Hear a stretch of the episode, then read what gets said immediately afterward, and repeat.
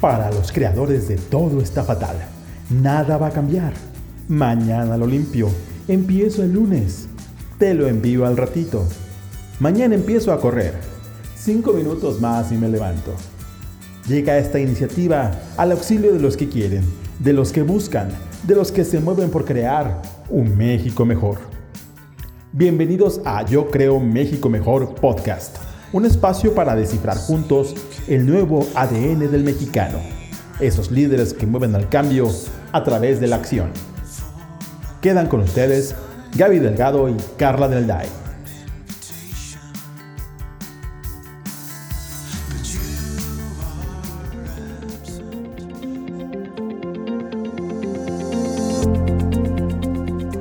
Hola, bienvenidos al podcast de Yo Creo un México Mejor. Yo soy Gaby Delgado y me encanta estar con ustedes. Hola, yo soy Carla Alday. Bienvenidos a un episodio más. Y bueno, muchísimas gracias al público conocedor que sigue sintonizando este podcast. Ustedes saben que se ha hecho este espacio fruto del movimiento que tenemos, que hemos hecho con la iniciativa de cambiar la narrativa de México y los mexicanos, romper los estereotipos erróneos que de pronto cargamos en nuestras espaldas y decidamos cómo queremos visibilizar y mostrar la mejor versión del mexicano. Para esto de pronto hace falta pues, volver la vista atrás y darnos cuenta que pues, también de la mano de la historia veremos que tenemos y que los mexicanos sí somos unos personajazos, ¿no? O sea, y que por eso me parece que tenemos un gran invitado, ¿no?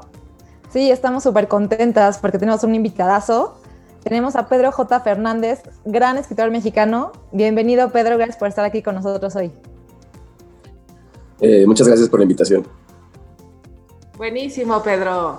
Pues cuéntanos, para, para empezar, para iniciar esta conversación, cuéntanos un poquito de ti, quién es Pedro J. Fernández y, y un poco de tu trayectoria literaria, si es posible. Eh, sí, pues soy un escritor de, novela histórica, me gusta mucho eh, trabajar con la historia eh, de México, soy ingeniero de profesión, pero me he dedicado los últimos, serán 7, 8 años precisamente a escribir sobre la historia de México y hablar en diferentes foros sobre nuestro pasado. Oye, a mí, me, a mí me encanta, Pedro, que seas ingeniero, porque eso es como es un, es un twist, ¿no? Es muy común. O sea, cuéntanos cómo, cómo funciona esto o cómo, te, cómo fue tu camino, que estudiaste, ¿no? Que eres ingeniero y de pronto decides que más bien lo tuyo es escribir. Eh, eh, pues siempre me gustó la ingeniería. Este, realmente este, no, o sea, no fue una imposición porque luego me dicen que si lo estudié porque alguien en mi familia me dijo, pero no realmente era algo que yo quería estudiar, eh, era algo en lo que realmente también me fue muy bien porque salí de la carrera con un buen promedio y también fui presidente de mi sociedad de alumnos, entonces eso sí era algo que estaba eh, sí muy querías ser ingeniero. Yo sí quería ser ingeniero. Y pues justamente eh, desde antes también me gustaba mucho este, escribir y leer sobre sobre historia, este, entonces pues, vi a mis papás eh, leer mucha historia cuando yo estaba creciendo y también empecé a tomar cursos de escritura creativa.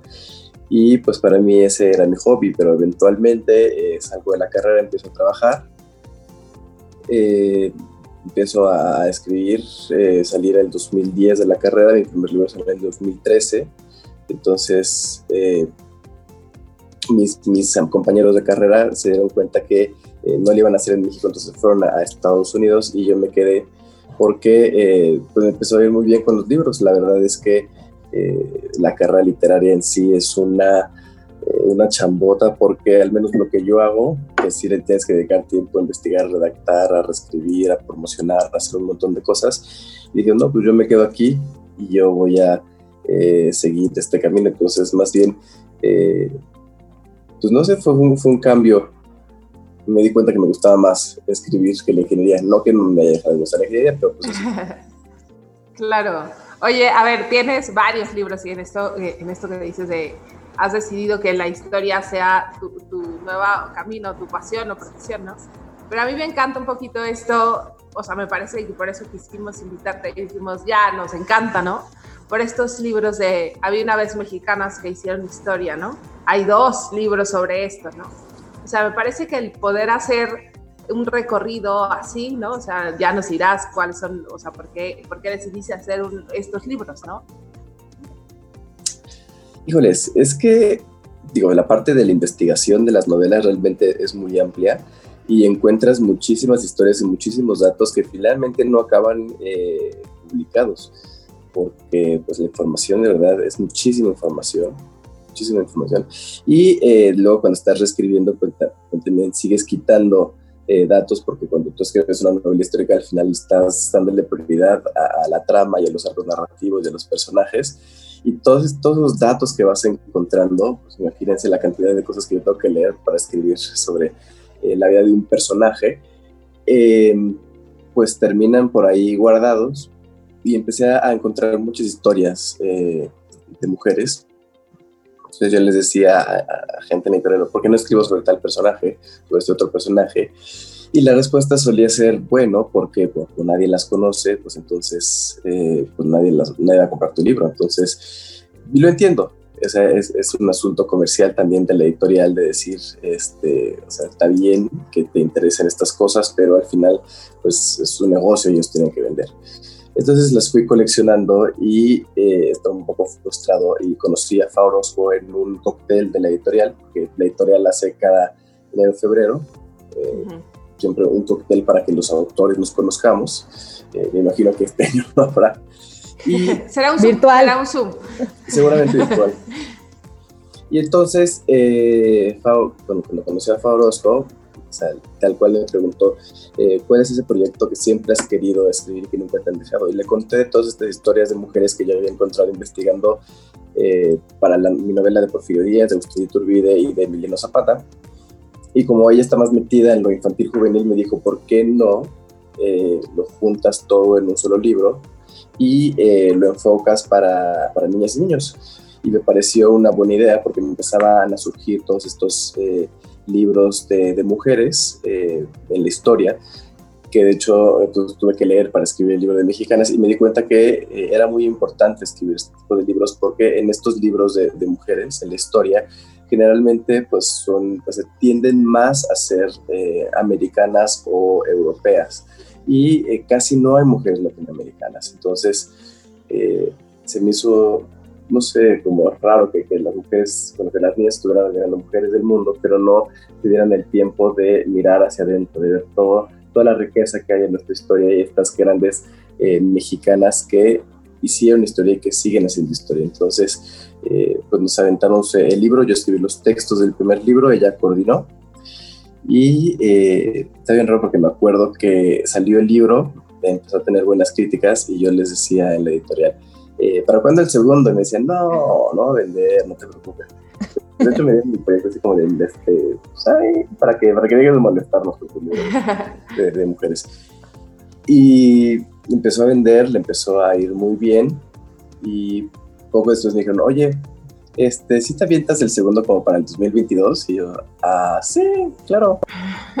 y después de, de tuvo un boom hacia en las finales del 2019 tal cual tuve un correo que decía, este, ¿para cuándo nos entregas todos los textos? Y entonces, este, creo que ya se dieron cuenta del potencial y entonces ya el segundo libro, eh, pues fue mucho más, un parto menos doloroso. Ya, ya sabía más por dónde eh, trabajar, eh, hubo un cambio de editora, pero bueno, al final no hubo, tanto problema y Faya no pudo estar en esta segunda parte porque está escribiendo su propia novela, lo cual me parece increíble, entonces eh, le deseo lo mejor y ojalá pueda estar en un futuro, pero bueno, no estuvo en la segunda parte, pero es parte integral de la primera. Pero ya te dejó caminito, digamos, ¿no? Sí, sí es. Oye, y un poco, a ver, o sea, ya entraremos más en materia, pero cuéntanos así, algunas de estas historias de mujeres que dijiste, cómo es que están guardadas, ¿no? O sea, cómo es que que no las conocen las niñas o las, los, las niñas y los niños mexicanos, ¿cómo es que no conocen de ellas? O sea, como quienes te llamaban la atención y las ibas ahí archivando en estas investigaciones. Eh, bueno, está María Izquierdo. es que el, libro está enfocado en tres tipos de mujeres. Las que, conoce, las que no conocemos para nada, eh, como María, María Izquierdo, por ejemplo o Amalia González Caballero, que creo que muy pocas personas las conocen y eso que son del siglo XX. están las mujeres que conocemos eh, de nombre, pero no sabemos muy bien qué hicieron. Este, la, la abuela Rodríguez, que es como, ah, sí, ayuda en la independencia, pero la tenemos más en la mente como, sí, pero ahora la amante de Iturbide, y entonces como que no hacemos ese, esa relación de, sí, pero ¿qué hizo para la independencia, no? Eh, y estaban las mujeres que conocemos, pero que eh, realmente no conocemos. O sea, estaba Josefa Ortiz de Domínguez, por ejemplo, que eh, siempre la vemos en la parte de la conspiración y yo, digo que es muy triste que haya pasado a, la historia simplemente porque qué bueno que el día que la conspiración fue descubierta ella estaba usando unos tacones de suela gruesa para que haya podido avisar que la conspiración haya sido descubierta y de ahí para el resto de la independencia pues realmente no sabemos qué fue de ella. Entonces me pareció importante justamente seguir esa línea eh, narrativa para que nos vayamos enterando pues qué hizo en los otros 11 años de la guerra. Entonces, eh, pues esos son esos tres. Y ya no poner nada de los zapatos, ya, eso ya. Bueno, es importante, pero no es lo más importante. No, 100% lo entiendo. Oye, y sí, no, a mí me encanta, Pedro, porque creo que al final, eh, o sea, visibilizar estas historias es muy poderoso, ¿no? Porque como dices, muchísimas, qué padre que tu ejercicio fue más bien ya me, o sea, me sobraban mujeres y me sobraban historias para contar, y entonces tuve que hacer, ¿no? Otro, otro tomo y otro, otro libro.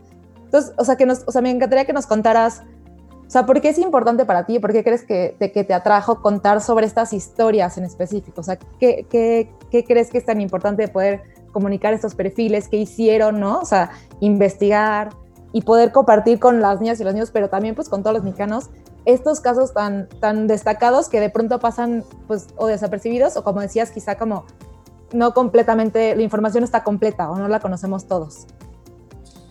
Pero yo creo que es importante porque tenemos que abrir la, la narrativa histórica que se enseña en las escuelas durante mucho tiempo. Eh, pues estaba esta historia de bronce que no se podía cuestionar y estos eran héroes, estos eran villanos y entonces todos los personajes parecía que no eh, existían.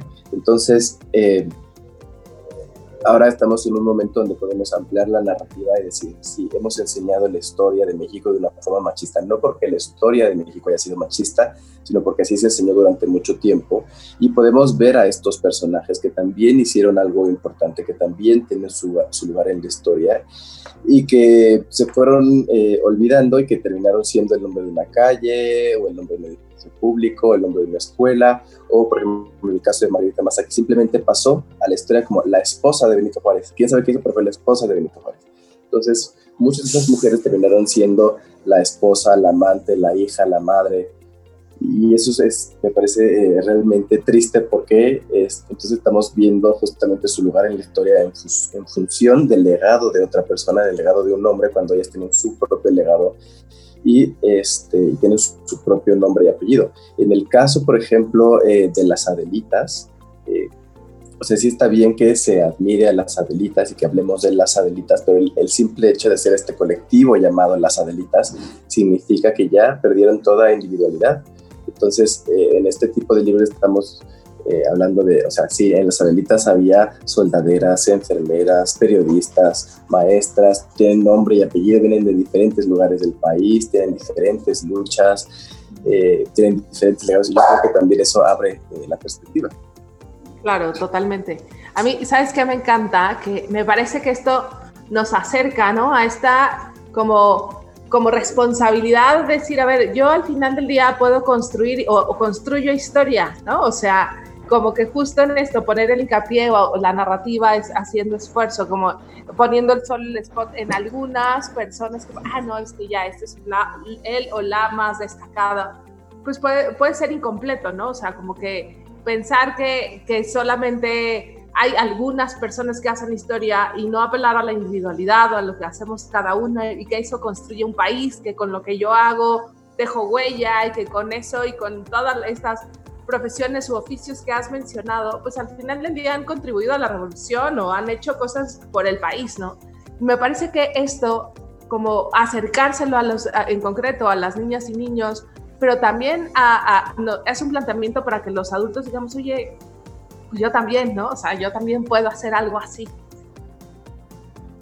Sí, yo, yo siento que esa inspiración eh, y ese empoderamiento es para, eh, es que me han dicho, ay, eh, pero solamente vas a inspirar a las niñas. O como eres hombre, es un libro que nomás van a leer los niños. Y yo les digo, no, pero estas historias realmente eh, pues son de todos. Empoderar a, las niñas es importante, pero también yo creo que los niños son los que deben entender el valor que han tenido las mujeres en la historia. Algo, un dato muy curioso del primer libro es que se escribió de una forma, o sea, los personajes iban a estar ordenados de una forma alfabética, entonces se escribió así. Y a la hora de que se maquetó la primera vez, eh, vimos que se repetían varias ilustradoras y se veía muy raro el libro. Entonces tomamos una decisión editorial de último momento de ordenarlos en forma cronológica. Y lo que eso hizo es que eh, estructuró el libro de una forma que se pudiera contar la historia de la lucha por la ciudadanía y por que las mujeres alcanzaran el sufragio, votaran y pudieran ser eh, votadas también. Y eh, es una, o sea, resulta que el libro sí tenía se tiene una línea narrativa, no son 50 historias, son 50 historias que están conectadas. Y me ha parecido muy curioso la reacción, del, sobre todo de los niños, porque no conocían esta lucha. Sea, yo creo que eh, la lucha de, de, las mujeres en el siglo XIX y en el siglo XX por conseguir esos derechos, lo que hicieron por alcanzar precisamente eh, ese objetivo muy particular debería enseñarse en primaria y secundaria como una lucha fundamental. Así como todos nos aprendemos la, la guerra de independencia, la guerra de reforma, la revolución mexicana, también deberíamos estar aprendiendo como una lucha igual de importante, eh, pues todo lo que hicieron estas eh, mujeres, bueno, y algunos hombres también, para que las mujeres pudieran alcanzar la ciudadanía y para que pudieran votar y alcanzar esos cargos públicos. Entonces, eh, creo que es importante por eso seguir contando estas historias y pues que esas, esas tramas eh, pues lleguen a los libros de, historia, que de verdad se cuenten y los niños entiendan eh, pues qué, qué pasó, cómo tuvieron, las niñas que entiendan cómo tuvieron esos derechos y los niños que entiendan que los hombres fuimos privilegiados durante mucho tiempo y que las mujeres tienen un gran valor en la historia. Ay, sí, está, me encanta y creo que eh, para poder entender el presente, tenemos que voltear al pasado. Entonces, justo esta lucha ¿no? que mencionas de poder votar por la ciudadanía de las, mujeres, mucho de lo que está pasando ahorita se entiende si volteamos a ver o si comprendemos el proceso, hace mucho más sentido no lo que está pasando hoy. Entonces me parece súper, súper valiosa la aportación. Y con todo esto que has investigado, que conoces, todo el trabajo que has hecho, me encantaría que nos contaras qué atributos has identificado en los mexicanos y las mexicanas que digas, esto está increíble y tenemos que seguirlo fomentando porque aquí está el camino, ¿no? O sea, como que al final, hablando de esto de balancear la conversación y que tenemos, como todo el mundo somos, ¿no? O sea, somos claroscuros los mexicanos, pero al final hay, hay ciertas cosas que son súper valiosas de los mexicanos y que queremos fomentar, impulsar. Entonces, con toda tu experiencia, cuéntanos tú qué, qué, o sea, cuáles crees que sean estos atributos que debemos fomentar. Bueno, yo creo que somos eh, un pueblo que no se rinde fácilmente. Eso de, o sea, si vemos, por ejemplo, el siglo XIX, la cantidad de guerras e intervenciones y momentos en los que México puede haber tirado la toalla en dos segundos, decir, o sea, ya. El siglo, el siglo XIX fue completamente desastroso y seguimos luchando y no perdimos la esperanza y seguimos adelante. Y al final eso es lo que formó la identidad nacional que tenemos y me parece eh, muy, muy importante. Somos un pueblo que, como ha padecido muchas injusticias, siempre está encontrando injusticias en todos lados y siempre hay mexicanos que están luchando para corregirlas. Y, en el caso de, de las mexicanas, de, los dos libros mexicanas que hicieron historia, eh, o sea, no solamente lucharon contra esas injusticias, sino contra los hombres que decían que no podían hacerlo porque eran mujeres. Entonces también eh, eso es, muy, muy importante. Y, y, algo que me sucedió con las, con las mexicanas del segundo libro, con las extranjeras que entrevisté, es que muchas al irse a Estados Unidos o a estudiar o a trabajar, eh, tenían esta mentalidad, o, estas, no es que no es mentalidad, porque ellas no la tenían, más bien eh, esta gente alrededor que decía, no puedes porque eres mexicana, no puedes hacerlo en el extranjero porque eres mexicana, ay, ¿para qué te vas a hacer eres mexicana? No te van a pelar. Entonces, también es algo que Puedes decir nombres, ¿eh? Puedes decir nombres. ¿A quién le dijeron eso? No digo, digo, sin decir nombres porque al final pasó varias veces. Eh, pero, por ejemplo, así como de, pues que no lo puedes hacer porque pues, eres mexicana y a veces, muchas veces cuando vemos a algún artista que se va a Estados Unidos o se va a Europa a, tratar de hacer una carrera, decimos, no, ¿para qué? O sea, seguro no lo va a hacer porque es, es, mexicano o es mexicana. Y al final eh, van y triunfan porque el ser mexicano no es una limitante. A veces lo vemos como una limitante y no lo es. Entonces, eh, también eh, vemos que están tomando su cultura y su identidad como una fortaleza y no como una eh, debilidad que también yo creo que se debería eh, resaltar. O sea, ser mexicano no te hace menos.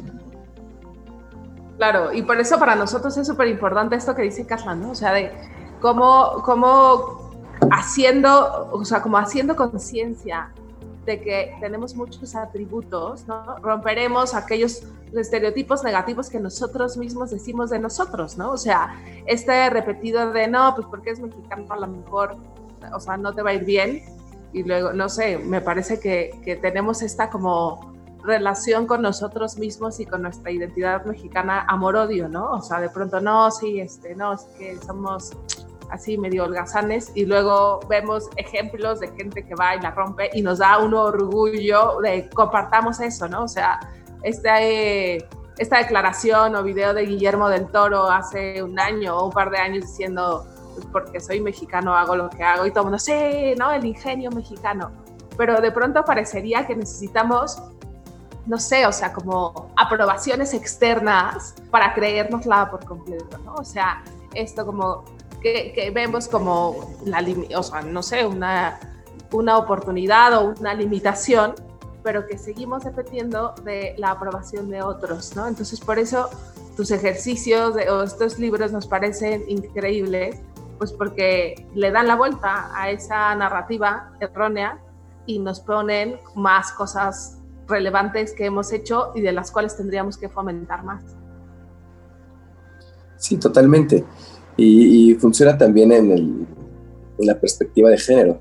Eh, hay, eh, sobre todo las, las, científicas a las que eh, entrevisté, me decían, no, pues es que, o sea, me decían en mi casa que para qué estudiaba una carrera científica si eso no es una carrera de mujeres. de repente estudié la carrera y de todas las mujeres que, que, entramos fui la última que terminé porque el bullying de los maestros pues era terrible y luego empezaban a trabajar y les decían, hasta, se lo siguen diciendo a mujeres eh, de carrera eh, premios internacionales, pues te voy a dar la oficina chiquita porque yo no sé cuándo te canses y te vayas a limpiar tu casa o cuando quieras tener hijos o cuando te aburras de, de jugar a la ciencia y quieras cuidar a los nietos, o sea, ya nietos. Y es así como este, premios internacionales, eh, tiene una carrera, o sea, no, no está jugando a la ciencia, eso es lo que ella quiere hacer. Pero sigue sucediendo y también ellos lo siguen, eh, siguen rompiendo esos, estereotipos todos los días. Y yo creo que eh, parte de, lo valioso de contar estas historias es que finalmente están pavimentando un, camino para las que pues, pues, quieren seguir sus pasos. Claro, y, están demostrando que sí se puede, ¿no? O sea, como que todo esto que, que les decían de chiquitas de tú no puedes porque mexicano, porque mujer, ¿no? Es romper con todo esto, de decir, no, pues estas creencias que no son reales y que están, o sea, con ejemplos, creo que es como se demuestra, o sea, como que podemos darnos cuenta que las cosas sí pueden ser diferentes, ¿no? O sea, más que platicado, al final del día con estos ejemplos, es como te das cuenta que esas cosas que tú pensabas que no se pueden hacer, realmente se pueden hacer. Y entonces, en este, en este camino me encantaría que nos contaras ¿quién te inspira o quién admiras o de todo esto, ah, te diría hasta histórico, ¿no? O el presente, o sea, mujeres, hombres, ¿qué mexicanos o qué mexicanas admiras mucho, te inspiran y, o especialmente como que crees que tienen un, sí, te, han llamado la atención o te, guían de alguna forma? Em, bueno, Dice, de, mis 100 historias, ¿a quién escojo? no, debe así. muchos. Exacto.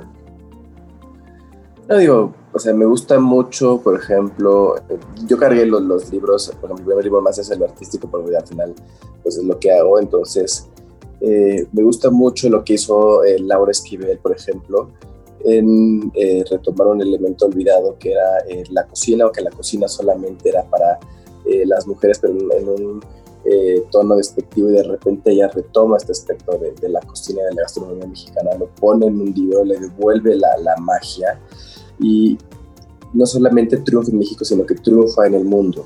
Entonces, eh, me gustó eh, muchísimo su, su, legado de Como agua para chocolate y que aceptara justamente participar en el primer libro.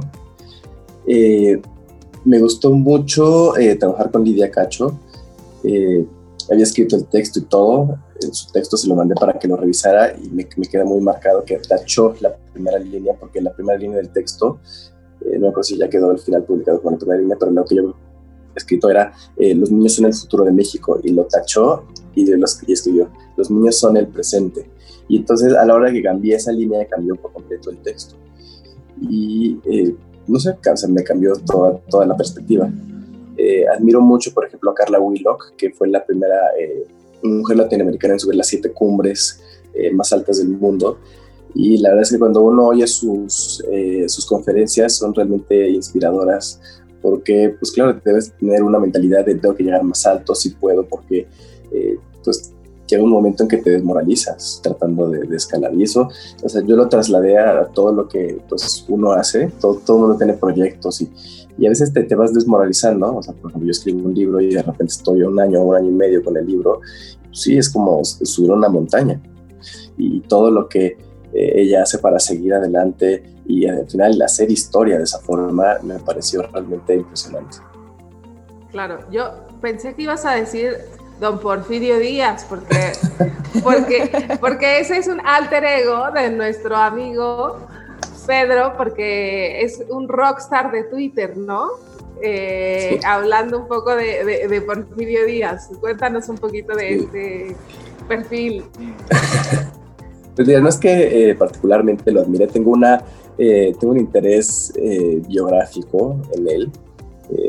Me, me, interesa mucho cómo era de militar, cómo era de presidente. Creo que definió una época en, el Estado de México, pero no, no, lo admiro necesariamente al final. creo que también tiene muchos atributos negativos que, este, que al final lo, lo hicieron el gran villano de la historia. Eh, pero me interesa mucho su vida y por eso eh, llevo años leyendo sobre él, investigando sobre él. Abrí en el 2010 la cuenta de arroba don Porfirio Díaz eh, en Twitter, que fue la primera cuenta histórica en Latinoamérica que pegó. Este, eh, me hicieron varios, varios artículos en España y en Latinoamérica sobre la cuenta y en eso me llevó a que en el 2017 publicara la novela eh, Yo Díaz, que es eh, la vida de Porfirio contada en primera persona y ya lleva 11 reimpresiones, más de 30 mil ejemplares vendidos, entonces sí ha sido todo un fenómeno editorial. Está buenísimo. Increíble. y parte del camino, creemos, que es normalmente, pues tener, no todo siempre es tan fácil, ¿no? Lo que decías justo de que cada libro siente como subir una cumbre y es todo un proceso. Nosotros vemos, el, o sea, al final del día, el éxito es ir acumulando fracasos en el camino, cosas que no salieron, ¿no? Errores, tal, y que al final el aprendizaje es lo que te lleva a lograr lo que te estás proponiendo. Entonces, me gustaría mucho que nos contaras, que nos platicaras algún error, así algo que no te salió, que tú dijiste, aquí está todo y salió todo al revés, como pasa muchas veces, pero que de ahí aprendiste, creciste y que eso te ayudó como a, tu propio camino. Pues justamente la novela eh, anterior a Yo Díaz. Bueno, es que yo, yo en el 2013 publiqué eh, Los pecados de la familia Montejo fue mi primer libro y le fue bien. Y luego el segundo libro se llamó La última sombra del imperio, fue una historia de horror ubicada durante el imperio de Maximiliano. Y pues yo ya con el primer libro que, este, que funcionado, pues yo ya con el segundo libro ya andaba yo aquí bien inflado, todo estaba de subido en mi ladrillo bien mareado. Y el libro fue un fracaso comercial, un fracaso por donde se quiera ver. Y en la editorial me dijeron, eh, pues tu siguiente libro va a ser el último porque no, no vendiste el segundo y la verdad fue un fracaso tremendo. Y entonces, eh, pues claro, te, te, tira eso por completo, o sea, te caes del ladrillo. Y finalmente, eh, pues me puse a pensar si fuera mi último libro que escribiría y fue cuando dije voy a escribir sobre Porfirio Díaz. Y escribí ese libro para mí porque era, según yo, el último libro que iba a escribir. Y aprendí aprendí dos cosas. Que cuando uno escribe, tú tienes que ser tu primer lector y cuando escribes tienes que escribir sin miedo. Porque para los otros libros yo estaba escribiendo, ay, es que si escribo esto, ¿qué va a pensar mi abuelito? ¿Qué va a pensar mi mamá? ¿Qué va a pensar mi hermana? Y al final con yo dije, no, o sea, voy a escribir sin miedo porque es el libro que yo quiero escribir. Es para mí, este libro es para mí. y eh, pues al final cambió mi narrativa, crecí muchísimo y a partir de entonces escribo cada libro como si fuera para mí, escribo sin miedo y entiendo que yo soy eh, mi primer lector. Entonces, si a mí me gusta eh, y yo estoy contento con, con, ese libro, pues eso es lo que importa. Entonces, a partir de, ese fracaso, pues eh, salieron estas, estas novelas biográficas y por extensión también, pues los libros mexicanos. Está padrísimo, me encanta, porque sí, justo decimos, a ver, algún error o fracaso nos puede hacer, por supuesto, que mucho más fuertes, ¿no? O sea, a lo mejor justo en el mundo editorial, que, que puedes decir, a ver, pues no está fácil, ¿no? Ser relevante en todos tus libros, eh, pues me parece que está buenísimo. ¿Y ahora qué sigue, no? O sea, a ver, ¿qué sigue para Jorge en, en, este, perdóname, ¿qué sigue? Jorge me está soplando. ¿Qué, este, ¿Qué sigue para Pedro este este año, qué estás haciendo, qué vas a hacer, tienes algo en puerta. Eh, pues un proyecto que salió del primer libro de, Mexicanas fue eh, tomar la historia de Margarita Massa y extenderla. Entonces, de ahí salió querido Don Benito, que salió este año, eh, justamente a la mitad de la cuarentena, de la, de la pandemia.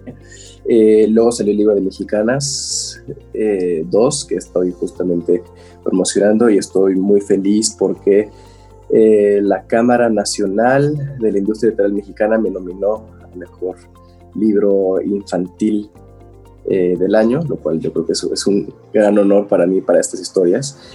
Y otro proyecto que salió del libro Mexicanas es Malinche. Eh, he estado todo el año trabajando en un libro sobre Malintzin, sobre cómo era su vida antes, durante y después de la conquista y también hay otras mujeres eh, importantes de la conquista eh, que están en el libro porque creo que ya está Vera Moctezuma y Vera ya está muy gastado. Y eso va a salir, eh, espero, a mediados del próximo año. Y ahorita estoy tomándome un, descanso porque este año publiqué tres libros y estoy un poco desgastado. necesito, necesito, recargar pilas, necesito encontrar nuevas historias. Entonces ahorita estoy como simplemente eh, leyendo, investigando, viendo qué sale y pues ya veremos qué hay para el 2022. Oye, ¿y dónde te, cómo te inspiras? O sea, esto, ¿no? Para decir, a ver, me debo agotar, ¿no? Después de poner ahí tanto. Me acuerdo haber escuchado de un profesor él dice que las historias se escriben con la propia sangre, ¿no? O sea, de decir, a ver, transmites mucho de lo tuyo, ¿no? Entonces, ¿cómo, cómo te inspiras? O sea, ¿cómo dices para decir, a ver, un break porque me agotó, me chupó energía? Pues me pongo a leer, eh, ahora estoy leyendo cosas sobre el siglo XIX, a ver qué, qué historia realmente me mueve y me inspira, porque como, dije hace rato con Carla Wheeler, pues es, va a ser una historia con la que voy a tener que vivir un año, un año y medio, entonces de verdad me tiene que mover e inspirar.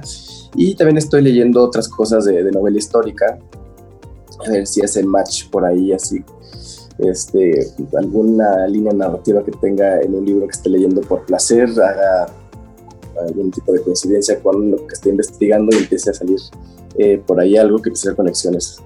Me gusta mucho hacer conexiones luego hago, las conexiones más raras. De repente estoy leyendo un libro de ciencia ficción y estoy leyendo un libro de, no sé, del porfiriato y hago alguna conexión y de ahí sale algo. Entonces, eh, pues estoy esperando que eso suceda y vemos por ahí qué libro sale para el 2022.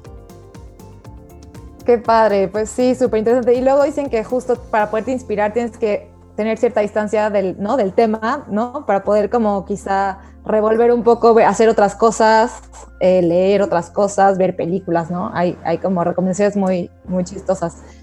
Y Pedro, creo que podríamos seguir platicando, qué interesante de verdad, pero yo creo que el tiempo se nos va acabando. Cuéntanos cómo te encontramos, cómo te buscamos en las redes, cómo conectamos contigo. Eh, pues me pueden buscar eh, en Twitter e Instagram como arroba pedroj86. Eh, en Facebook estoy como Pedro J. Fernández Escritor. si quieren ahí platicar con mi alter ego, en Twitter es arroba don Porfirio Díaz, en Instagram es arroba eh, Don Porfirio y en Facebook también es arroba Don Porfirio Díaz. Y ahí podemos platicar de libros, de historia, de lo que quieran. Y este, si se hace eh, el libro de Mexicanas 3, pues ya les estaré avisando por si quieren eh, por ahí sugerir nombres.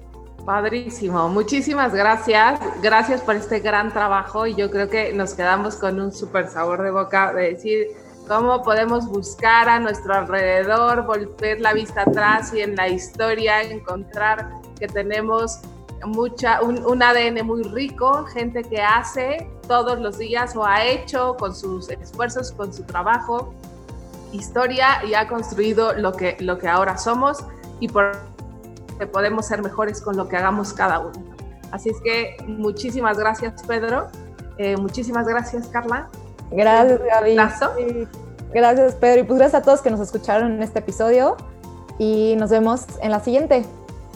No dejen de seguirnos, arroba por ti México en las distintas redes sociales. Muchísimas gracias y nos vemos la próxima semana.